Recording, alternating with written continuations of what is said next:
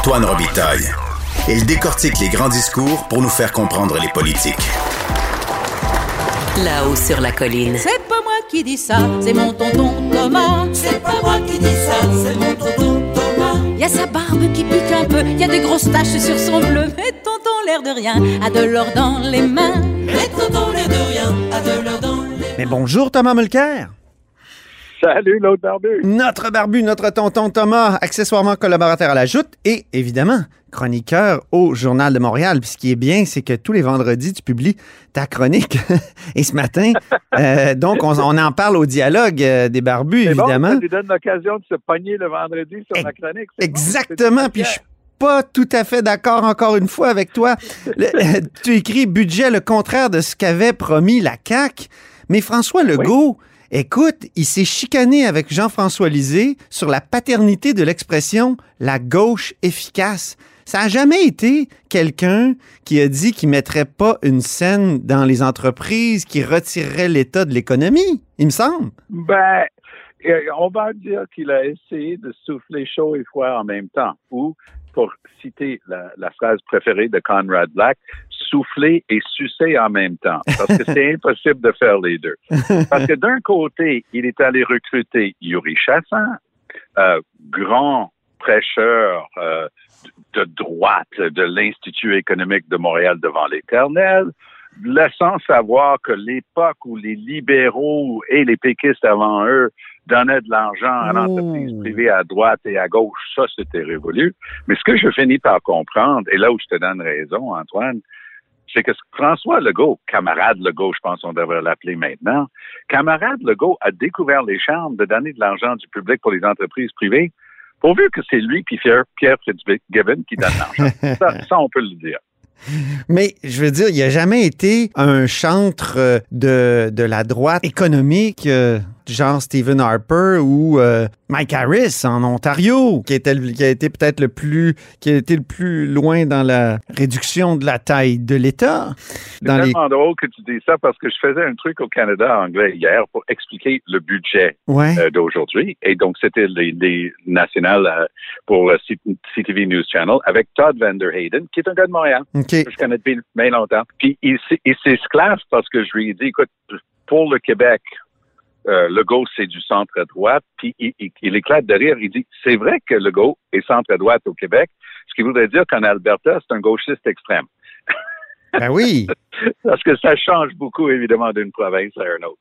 Mais, mais tu sais, je ne l'ai jamais entendu, François Legault, euh, dire du bien, par exemple, d'une Margaret Thatcher, comme un certain non, Tom non, Mulcair l'a déjà fait au Parlement de. Québec.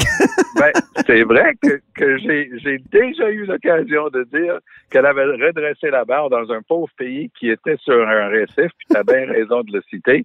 Mais malgré le fait qu'elle a fait des choses au, au niveau social qui étaient catastrophiques, si on regarde le Royaume-Uni avant et après, puis on a eu le temps d'avoir mon ami, parce que je le connais, Tony Blair, pour essayer justement de trouver un centre gauche.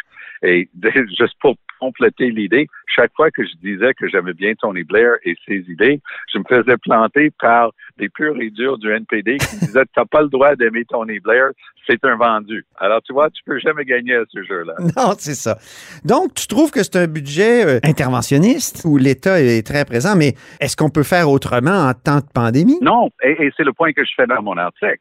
Je mentionne par exemple qu'en 2008, lorsqu'on a eu la plus grave crise économique euh, depuis les années 20, c'est le Québec, c'est mesuré là, c'est c'est objectif, c'est pas une opinion.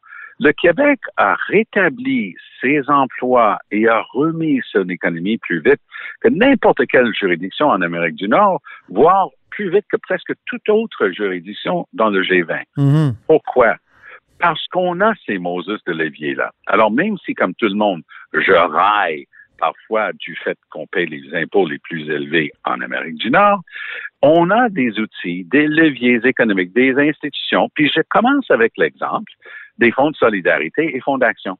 Parce que je m'amuse avec le même euh, Yuri Chassin, qui, rappelons-le, est le député de Saint-Jérôme. Or, à Saint-Jérôme, il y a près de 50 ans, il s'est créé une entreprise à même une compagnie privée qui était tout le temps en chicane. Il y avait grève après grève. C'était assez violent, merci. Ça s'appelait Regent Knitting Mills de Saint-Jérôme. Alors là, les, les, les employés, avec l'aide du gouvernement et du fonds et de la FTQ, ont décidé de prendre le contrôle de l'usine. Ça a juste duré quelques années. Ça s'appelait Tricophile. Et pour la droite, justement, pour quelque chose comme l'Institut économique de Montréal, c'est l'exemple type de ce qu'il faut, faut pas faire. Mais on a appris aussi, et c'est un changement de système majeur, que les syndicats, tout en protégeant leurs employés, pouvaient être des partenaires de premier plan pour le développement économique, d'où, justement, ces deux fonds-là, qui sont vraiment des merveilles.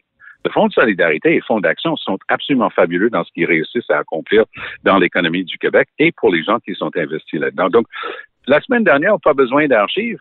On a François et Justin, et c'est pas moi qui les nomme comme ça, c'est comme ça qu'ils s'appellent eux-mêmes maintenant. Ils sont devenus best friends forever, ces deux-là. Mhm. Ah, ils annoncent euh, presque 200 millions de dollars pour une entreprise privée qui appartient euh, en bonne partie à une des familles les plus riches euh, du Québec, les, les Desmarais. C'est, une compagnie fabuleuse euh, qui, qui est exceptionnelle. J'ai eu l'occasion d'aller faire une annonce cet été. C'est la compagnie électrique Lyon. Donc, c'est les autobus scolaires électriques qui remplacent le diesel. C'est un joyau. Mais encore une fois, tu te dis, OK, c'est qui qui fait ces choix-là? Et, et, et à quel moment? Parce qu'il y a eu une autre grosse subvention à un autre membre de cette même famille pour un truc dans le domaine euh, numérique dernièrement. Alors, tu, tu te grattes la tête et tu te dis, OK, on donne de l'argent comme ça aux familles les plus riches. Puis est-ce que c'est surprenant alors de voir M. Bronfman lui-même en personne, le Steven de son prénom, cette semaine dire Hey, je voudrais bien faire un gros développement ici, très intéressant pour Montréal par ailleurs, mais je voudrais un, stade de baseball. Si j'enlève mon chapeau puis je le mets comme ça, est-ce que vous allez le remplir de billets de banque pour moi? Là, je me dis, je rêve. Là, dans la même semaine, on a 15 jours du moins, on, apprend que la famille des A une coupe de reprises. Et, et je les en veux pas euh, d'être fortunés, d'être parmi les premières fortunes euh, en Amérique du Nord. Mais à un moment donné, tu te dis, attends là, combien d'autres entreprises avec des gens moins bien branchés, avec moins de connexions, réussissent à avoir des, des choses comme ça pour leur- leurs investissements et le truc privé? Pour ce qui est du stade de Montréal, je vais me faire un devoir de le dire à chaque semaine. Si jamais on donne un dollar de l'argent des contribuables pour le projet de M. Bronfman pour un stade à Montréal, je, Mais- je vais hurler, je vais m'acheter une boîte de savon, je vais m'installer sur le coin de Côte-de-Neige et Côte-Sainte-Catherine une fois par semaine pour hurler à quel point c'est insensé Hmm. de donner de l'argent euh, pour un Mais- stade de baseball. Il n'y a rien d'annoncé dans le budget là-dessus, il faut être clair là, pour les auditeurs. Pas euh, encore, mais- pas encore, comme dirait mais. François Legault euh, s'est montré ouvert, hein, c'est ça. Ben, Legault et, et, et Pas fermé. Père Noël Fitzgibbon, tu sais.